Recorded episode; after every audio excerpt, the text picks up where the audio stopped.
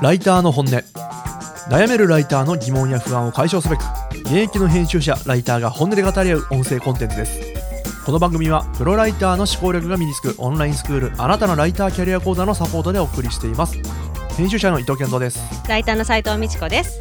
第159回始まります。よろしくお願いします。はい、お願いします。はいいきなりちょっと余談なんですけど、あのこういう収録をしてる時にねちょっとたまに最近起きがちなミスがあってうん。あのアレクサが反応するっていうね。あのアマゾンアマゾンエコーとかああいう機械のはいはいやはい。つで、あれちょっとあれあれちょっと臭くないんだよね。あれ臭くないとか言うとね、うんアレクサが反応してねこのマイクに入っ音が入ってしまうってね。えー、気づかなかった要件は何でしょうかみたいなこと言ってくるから。危ない危ない。急いでねあの電源を一時的にオフにしてきまして これで安心。気づいてよかった。きっとあるあるポッドキャストあるあるかもしれないもしかしたらこれね、うん。ねだからちょっとね気をつけてやっていこうと思います、はい、ありがとうございます。えっ、とじゃあテーマ。特テーマです。今回の特テーマはこちら。話す力聞く力。はい。どんな内容でしょう？はい、まあ、今回ちょっとあのライターの仕事とかスキルズバリっていうよりももうちょっと広いちょっとビジネスのスキルみたいな感じなんですかね。っていう感じなんですけど、まあ、例えば私普段ライターの書く仕事をどっちかっていうとしている中でまあもう3分の1ぐらいはこうやってラジオやったりとかあとはライター講座の講師やったりとかして喋る話すことも多いんですね。でなんか私は自然に割とやってる、まあ、練習したところもあるけど割とできてるところがあったら割と周りのライター仲間であるとか家族とかに「いやよく喋るね」みたいな「よく話すね」みたいなことを言われたりするんですね。だからあなんか無意識で何かやってることってあるのかなとか強みなのかひょっとしてみたいなところがあってなのでちょっとなんかそこ掘り下げてみるのも何かこうちょっと皆さんにね役立つ情報というかヒントがね出てくるかもしれないと思ってちょっと持ってきた次第でございますね。まあ聞く力もねその裏表裏というかあれなんで一緒に扱っていきましょうって感じですかね。なるほどなるほど。確かにね。あの多分僕らこう毎週このねポッドキャストを撮ってるわけですけどはい。まあ、正直全然苦ではないと思うんですよ、まあね。お互い、うん。うん。なんかもういつもやってるしただもう言ってしまえば喋ってるだけぐらいの話ですけど、うんやっぱりねよくできるねって言われるんですよね、うん。毎週やるってすごいねとかそ毎週というかねもうそもそもそのね喋りを配信するっていうのよくできるねと。自分は絶対できないみたいなこと言われて、うん。だ僕らはいやそんなに難しいことはしてないんですけどねって思うわけですけど、うん。まあ、だからある程度やっぱり僕ら、まあ、慣れてるってのもありますしあそもそもやっぱおしゃべりに抵抗がない喋ることに抵抗がないであったりなんかなんとなく喋りのコツをこうね知っているのかなとは確かに、ねうん。思いまして、ねうん。今日はちょっとその辺掘り下げられたらいいですよね、はい。話す力聞く力というふうにしてますけどね、ちょっとそれぞれ喋ってみようかと、うんうん。じゃあまず話す力ですね。話す方法、なんかこうお互いね気をつけてる部分であったり意識してる部分とかね。何,、うん。何いつからそういう意識し始めたかそういう話ができたらいいですねじゃあいいですか僕から早速言って。そうです。聞きたい。だって健三さんの方が圧倒的に話す力あると思うもん私。本当ですか、うん。あのーまあいろいろいろんな要素あると思うんですけど一つ、はい。おとても話す上で重要な要素があると思っててう。ん結局ね声のでかさなんじゃないかと思ったらね、うん、あそこでもないきなりるほど。シンプルな話なんですけどうん。例えば接客業をする上で声が小さくていいことって多分ないと思うんですよねあーなるほどそうそうねそう。で本当でうん。声大きくってねよく言われると思うんですよ接客業やったことある人だったら。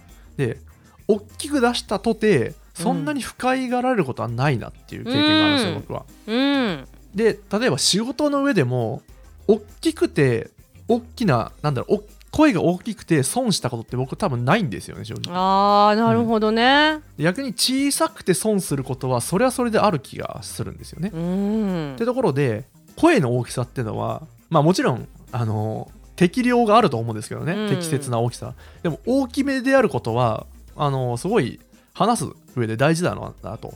それはもう説得力とかにもつながるし、なんかうん。あの、ね、親しみやすさとかにもつながると思ってるので、なんか僕は大きさとか、まあ、まあ大きさっていうか、まあ、声のトーンですね。大きいうん。小さいとかの使い分けができるみたいなのがすごい大事だなと。で僕は今このポッドキャストも結構ね意識的に大きな声を出しております。はいはい。うん、うん。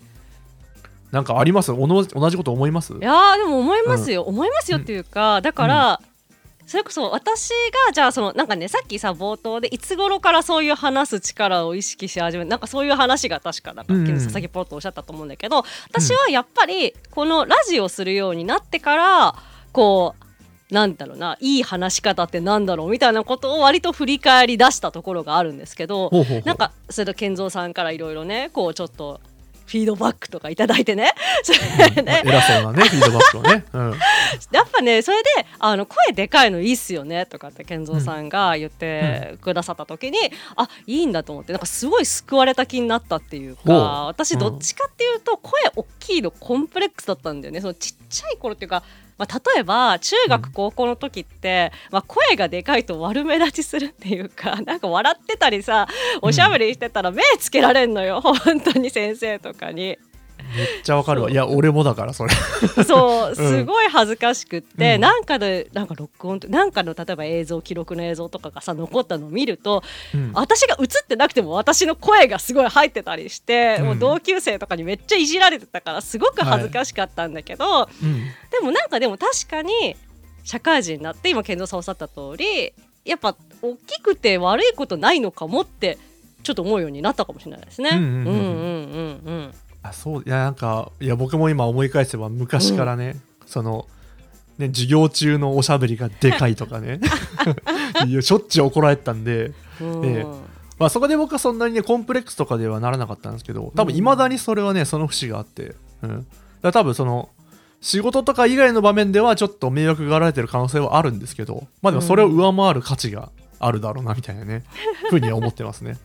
うん声がでかいって、うん。ね、しかも声が大きいとかって多分あれですよね。そのなんか多分出し方の問題ですよね。なんかその人のさ声質とかじゃなくって、多分出し方の問題だから、うん。なんか例えばなんかねあのボーカリストの人とかってすごい声が喋る声まで大きいとかってよく言うから、うん。なんかそういう声の大きさとか発声が声が大きくなりやすい発声をなんかしてるとかあるんですかね？なんかねあー通りやすいというか。多分そうですよねきっとね、ううん。んその腹から腹式呼吸とかでね、はいはいはいはい。出すとか。確かに僕もなんかたまに思うのはこう例えば飲み会とかのガヤガヤしたところでい。かに受けをはいはい取るかとか、キレのあるツッコミをするかって思った時にやっぱりそのガヤガヤしたところで一瞬でね聞き取れる声量、声質でパッとこう言わなきゃってのそうがあって。だよね。ツッコミはね必要な時にそう。パッとしないといけないかボケもね。その時うん。にやっぱすごい大きな声を出しますね。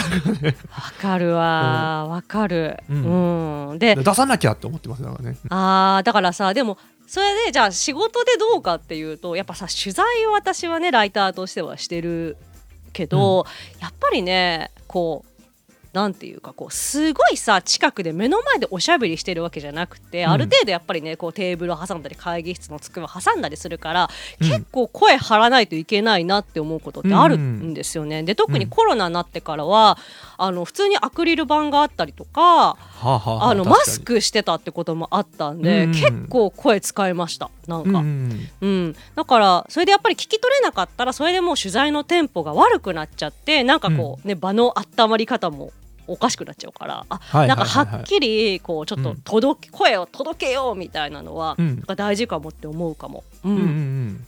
そうですよね。あとなんか単純にやっぱ声を大きく出せるっていうのは自信の表れみたいなところありますあー確かにね、うん。うんまあ、だからある種はったりにもなるんですけど、まあ、自信あのちゃんと誠意を持って喋ってますよみたいなね。自信を持って裏付けがある話し方をしてますよみたいなねちょっと説得力が増すことにもつながるなと思って、まあどうであれやっぱ、お大きく喋りますね、うん。そうですね、あーでも納得だ。最初えこれって思ったけど、うん健三さんだから表面的な話なんですけどね。だから実はね。ねでも話せば話すほどそうじゃんうん。ってなんか思いますね、なんかそうねそうすごい大事だなと。うん。うん他はなんだろうなちょっとまあちょっと声の大きさの話でねちょっと引っ張っちゃったんですけど、はいはいはい。どうかな、まあいっぱいありますよね多分もちろんね。多分いっぱいあるけど、す、うんぱ言葉遣いとかいきます、うんなんか言葉遣いで私結構きょこう気をつけてるのがうん。まあなんて言うんですかね。こう なギャップを見せるじゃないですけど例えば年上の人とあえて話す、例えばさあの私よく立ち飲み屋にね行くんですけど、うんそれでもうだいぶ年上の男性のね、まあ、おじさんですよ。とかと普通に話すから、やっぱりこう最初は敬語なんだけどほんのちょっとタメ語混ぜるとかああはいはいはいはい。うんうん。そうそう。でこのラジオは逆に、まあ、健三さんはと普段こうねあうん。のタメ口で、このラジオも結局タメ語で喋っちゃうんですけど、うん。こうやって時々今みたいに敬語混ぜてるのは割と意識的にやってるかも。ちょっと距離の調節というか。うんうんうん。わかりますうんわかります、うんうんうんうんあそれ多分僕は無意識だけどやってますね。その要は本う来斉藤さんはあのね年上なんですよ僕より、まあちょっとね、うん。ほんのちょっと。はい。なんですけどなんかまあ普通にタメ口が出てしまうというところでまあ意識的まあ無意識でそういうちょっと距離感を調節してるのかもしれないですね。まあタメ口でも別にいけるので斉藤さんは、うんうんうんそううんうん。ね。怒られないから、そう。うん。でだからあと関連して敬語とタメ口だけじゃなくて例えばこう、取材の時とかに、まあ、基本的に取材相手、私まあまあ、取材相手だと敬語で丁寧に喋るんだけどうん。もうどうしても出てこないっていう時に、うん。あえてこう場を砕くために「えぶっちゃけなんとかすか?」とか言ったりしちゃうなんか。あー言うかも俺もわかるわ。うん。そうそこでちょっとかわ、空気変わらせるためになんか、あ、うん。大事ですね。そうなんかこっちもそんな緊張してないですよみたいなアピールになりますもんね。なん。かうねん。なんか、ね、そんなかしこまってないですよみたいな、うんうんうんいいですね、うん。うん。大事だと思います僕もそれ、ね。うんうんうん。はいはいはい。あとはねあとね僕がねよくやってる、まあ、技というかはい。なんですけど、まあ、さっきの声の大きさとも似てるんですけど、うん。結局やっぱこうねいかに自信満々に見せるかというか ね。はい。流暢に喋ってる感を出すかってところで僕結構ねなんだろう。こう喋りながらうん。喋ること考えてるんですよ、すごい、うん。器用ですねな例えば、うん。今例えばって言ったじゃないですか。あうん。これもか正直考えてるんですよ。さ さっきの話、はあすごいなうん、具体例を出すととかそういうなんうかちょっと適当なこと言ってうん。間を持たせた上でその次喋ること考えてる。だからそのなんかはい流暢にはい喋ってる風にするためにこうねスラスラ喋ってる感かを出すためのこうなんか合間合間に言えるどうでもいい文章をね結構使ってる気がしますねあでもちょっとわかるな、それ、うん、うん。そうそうするとねすごいあ話がうまいっぽく聞こえるんですよねだからねそうするとね、うん。うん。すごい流暢に喋ってるな頭の回転早いなみたいなことをね思ってもらえるかもしれないですねこれで。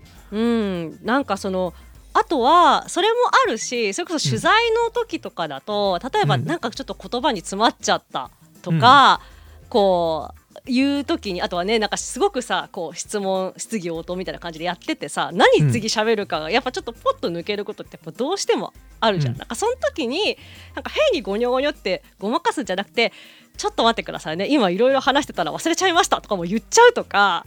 はいはいはい。あ それもいいですね。大事ですねそれ。そうそうそうそう。そうそう、ん。分かんないことは分かんないって言うとかね。そうちゃんと言うのは結構大事だと僕も思ってます。うんそうそうそう。うん。とか、それこそ言葉がうん。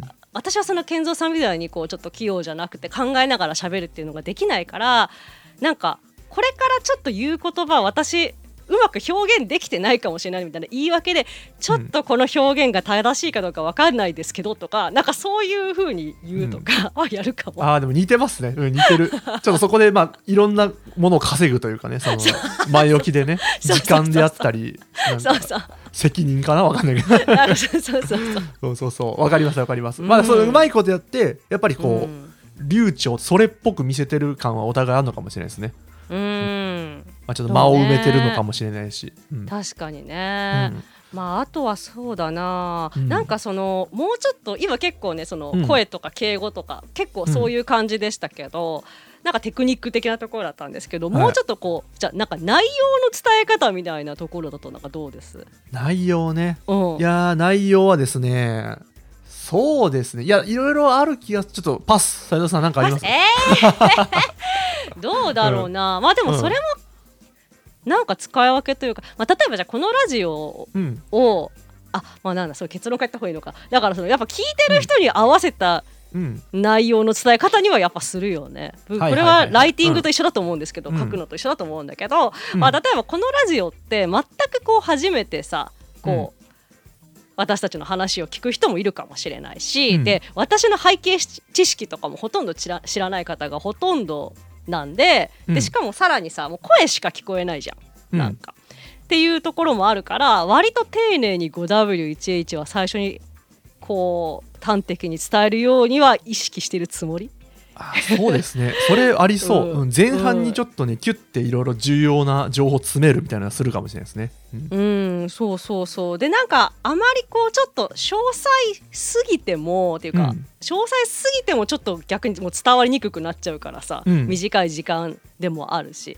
だからあえてこう本当になんていうか物事の輪郭をちゃんと伝えることにこう注力するというか詳細は本当に一点、はいはい。はいオチの一点だけとかさ なんかそういうのはあるかもしれないですね。なんかね調節しますよね。その解像度というのかなそのそうそう内容まあ、お互いそのね勝手知ったる中であれば、うん。そんな気も使わずもっとマニアックな話もねいきますしねきっとね。そうそうそう。だから逆に本当に仲良くてうちわノリが一番楽しいみたいなメンバーとかだったら、うん。ハイコンテクストっていうか、うん。なんかちょっと言ったらもうこれあれだろうみたいな、うんそういうノリができるようにするとか、はいはいはいあえて、うん。っていうの大事です使いね分けはあるかもな。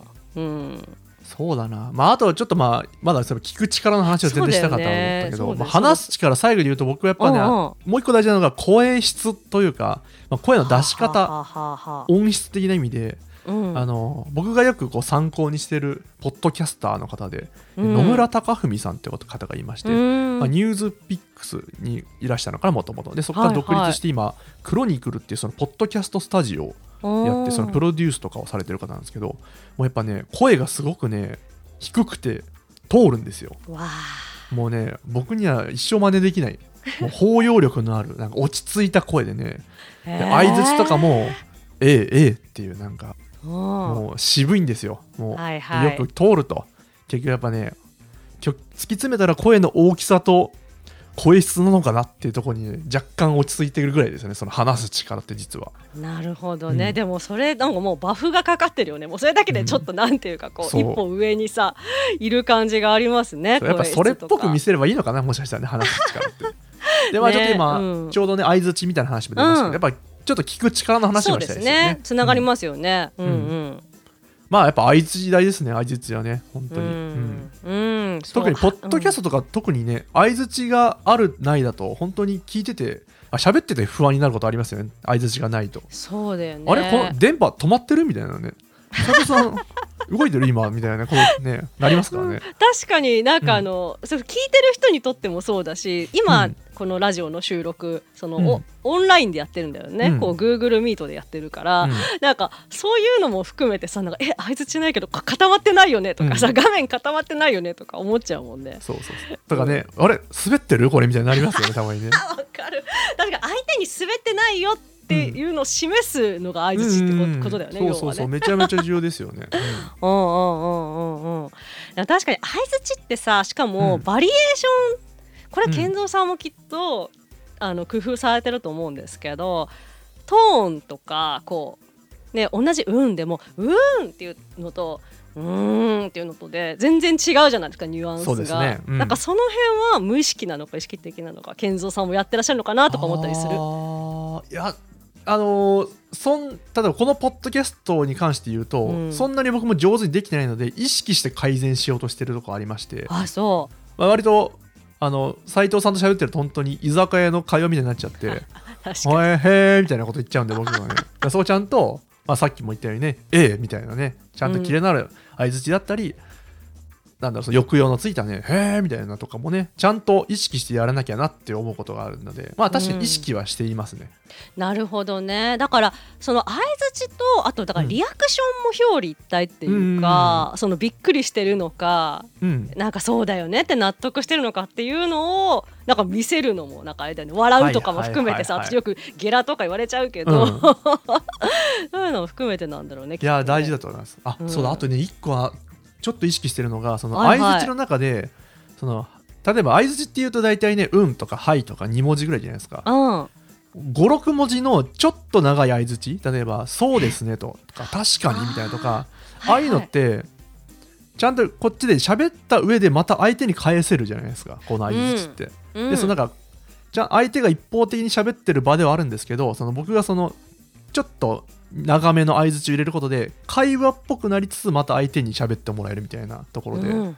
そのい本当はね一方的な会話になってるんですけどパッと見あの対話になってるよっていう。ああなるほどね。ためにちょっと長めの相づちを「ああ分かります。確かにそういうことありますよね」みたいなこと言って返すみたいな相手にはやってるかもしれないですね。それはテクニックですね。私全然意識してなかったけどそれはでも意識してやった方がいいかも、うん、多分ややってますよ斉藤さんも、そうんよく思います、うん。うん、でじゃあさっとその話してるっていうところで関連して言うと、まあ、やっぱさっきも冒頭で言ったように話す力聞く力ってやっぱ表裏一体っていうか裏表だから、うん。その聞いててこれからじゃあ次私が話すよみたいな風をそれうんを相づちのあり方とかリアクションで見せるとキャッチボールがうまくいく気がするんだよね。ああそう。あもうさっきの延長そうですね。そのね。どっちにボールが行くかをその相づちでコントロールとか牽制し合うっていうんですかね。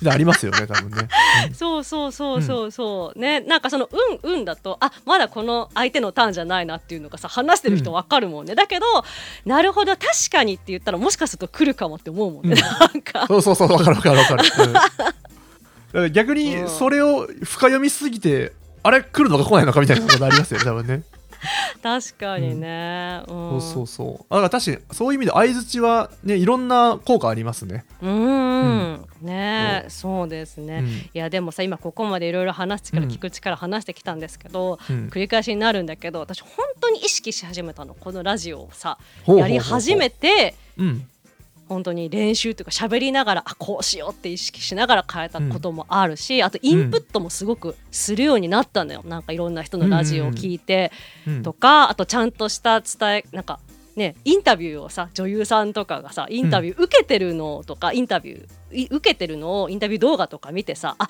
インタビューしてる人はこうやって喋るし受けてる人はこうやって喋るんだみたいなのをうんうんうん。インプットするようにしたもんなんか。ああいいですね。努力の賜物ですねじゃあね。今こうやって上手におしゃべりしてくださるのは。いややめてよ、何も出てこないですからね別に。確かに慣れは大事ですよね。けもう詰まるところ。うん。聞くのも話すのも。やっぱ、ね。うん、やってきやって自分で聞き直して気づくって一番多かったですね僕は。いやそうだよね、一嫌だけどね本当に自分の声聞くのなんか、そう最近の気づきはね僕たまにさ、うん。ポッドキャストの中ではい、相づちしすぎてるってのもあって。あ言ってたねそれ。そう、ん。うん、うんうんってずっと言ってたらその斉藤さんのトークにかぶるんですよ僕の相づちがちょっと邪魔だなと思ってちょっとだポッドキャストとかに関してはちょっと減らした方がいいんだろうなみたいな気づきありましたね。なるほど。私もめっちゃ相づちしてたわ。ちょっと気をつけよう。いや普通の会話ならするんですよ。普通の会話ならね。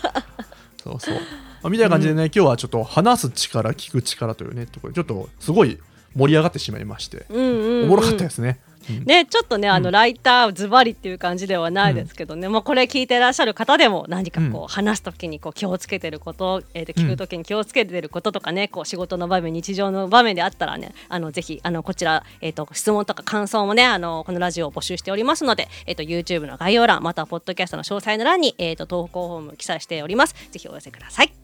はいありがとうございますそれでは、えー後半です。後半いきましょう。後半はフリートークの時間でございます、はいちょっとねまたねあのこのフリートークあの、うん。初めてこれやってみましたっていうのをよくお互いね報告することがあると思うんですけど、最近のね初めての体験をちょっと報告しようと思うんですがほうほうほえっとねそれはですねあの能をね能ってわかる？あの伝統芸能の能を見にうん。初めて行きました、うん。この間。うのあの観阿弥世阿弥とかいうやつ？そう俺それしか情報ないですけど、うん、のもそうなんですよ。まあ本当にねちょっとえっ、とタイムリーなところもあって、あのこのラジオでもちょっと話したかな。なんかその えっ、とえっ、となんだっけ。かなんそれが世阿弥の、う、うん、あのえー、と風刺家電かあの紅茶家電の元ネタのね、うんうんうん。あれの話をちょっとラジオでもあ紹介しなましたねそう真似をするみたいな回でうん。確か、いや、うん。もう能の世界でも真似が大事って言われてるとかなんかドヤ顔出てたぐらい、うん。なんかちょっとブームだった時期がこの先月ぐらいにあって、うん。ただねタイミングよくねあのちょっと親戚のねあのおばさんがまああのちょっとえっ、とパートナー型の夫型の方の親戚のおば様がですねなんかお能を習ってらっしゃるんだよね。っていうのがあってその先生がちょっと公演があるのでっていうことで、ちょっとあのチケットをねプレゼントいただいてね初めて見に行ったんです、ー本物のお能もう全く想像もつかないです今のところ。能が何なのかも分かってないんで僕多分。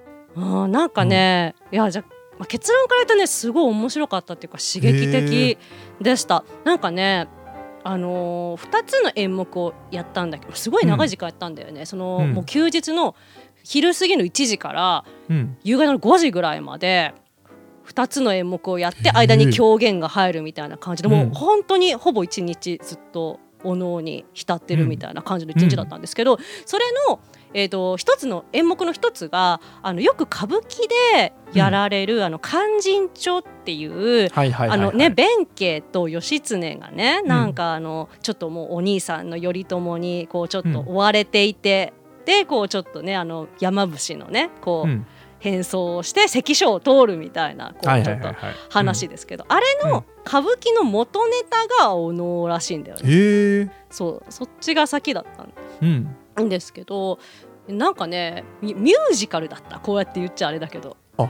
そうなんそうなんか要は僕もその歌舞伎みたいなだけど歌舞伎よりすごいなんかゆっくり動くぐらいの 印象なんですけどミュージカルなんですか？あれは、まあでも、うん。そうですね。あのだから昔の日本ならではの、うん。昔の日本ならではのこうお歌があるんですよ「ウォーウォーウォーウォー」みたいなさ、ああいうお歌をしたり日本舞踊を舞ったりっていうのが間間にしっかり結構尺取って挟まれてるみたいそうな。かそうか。あれ歌ってるのか？あのなんかそうそなんつうんだろうちょっと若干棒読みと言っていいのか分かんないですけど 気味のあれ歌確かに歌吟じてる感じですか？そうそうそうそうそうそうそう、うん、だからいや本当にあのオペラとなんかなんていうかなさっきミュージカルって言ったけど、うん、じゃあ例えば歌舞伎とかがミュージカルにっていうかもうどもちかもうちょっと大衆寄りだとすると、うん、おのはオペラとかに近いのかな、うん、はいはいはいはい。もっとこう歌でかっちりとしたそうそうもっとかっちりした感じ、うんうんうん。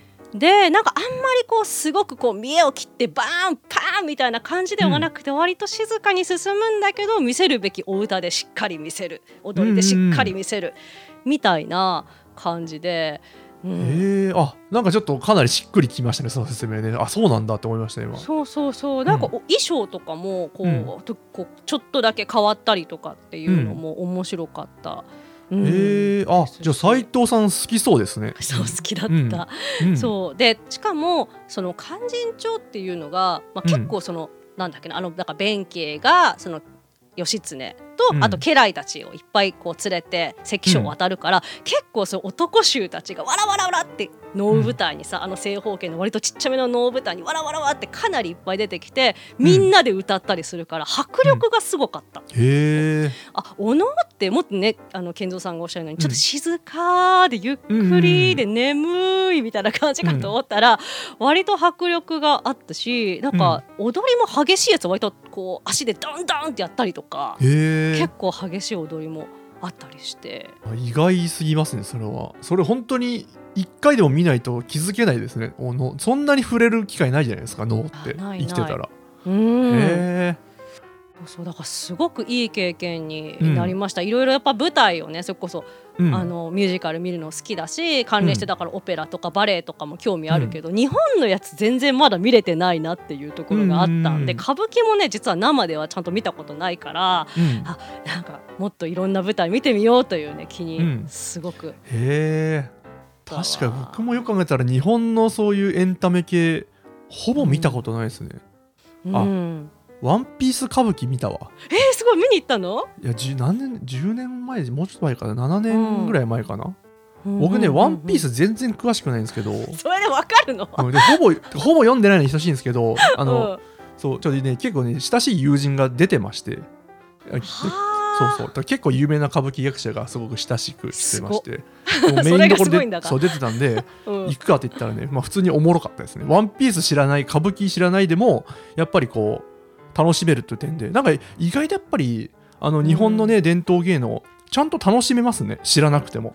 ねえそうですよね。前提知識とかが必要なのかなとか思って見に行くんですけど。ね。だそのその知人つながりでね歌舞伎とかも見見たことあるんですけどやっぱりなんかねちゃんと理解できるんですよね。意外と、うんうん。うん。すごいですよねあの辺の気配りというかね工夫というかそうそうそうそう、なんかあの今はねちょっとお能の話を中心にしたんですけど、でお能はねさすがにちょっと予習したんだよね。その、うん。ストーリーがどうなってとか、うん。ここでどういう展開になってっていうのを予習したんだけど狂言間にそれこそねあの野村萬斎とかやるやつね狂言はねお笑いですよ、どっちかっていうと、うんうんちょっとコメディのが短いのがあるのが狂言。あれが狂言か。そうかそうか。あれは能じゃないのか、そうそうそうそう、仰げ仰げってやつね。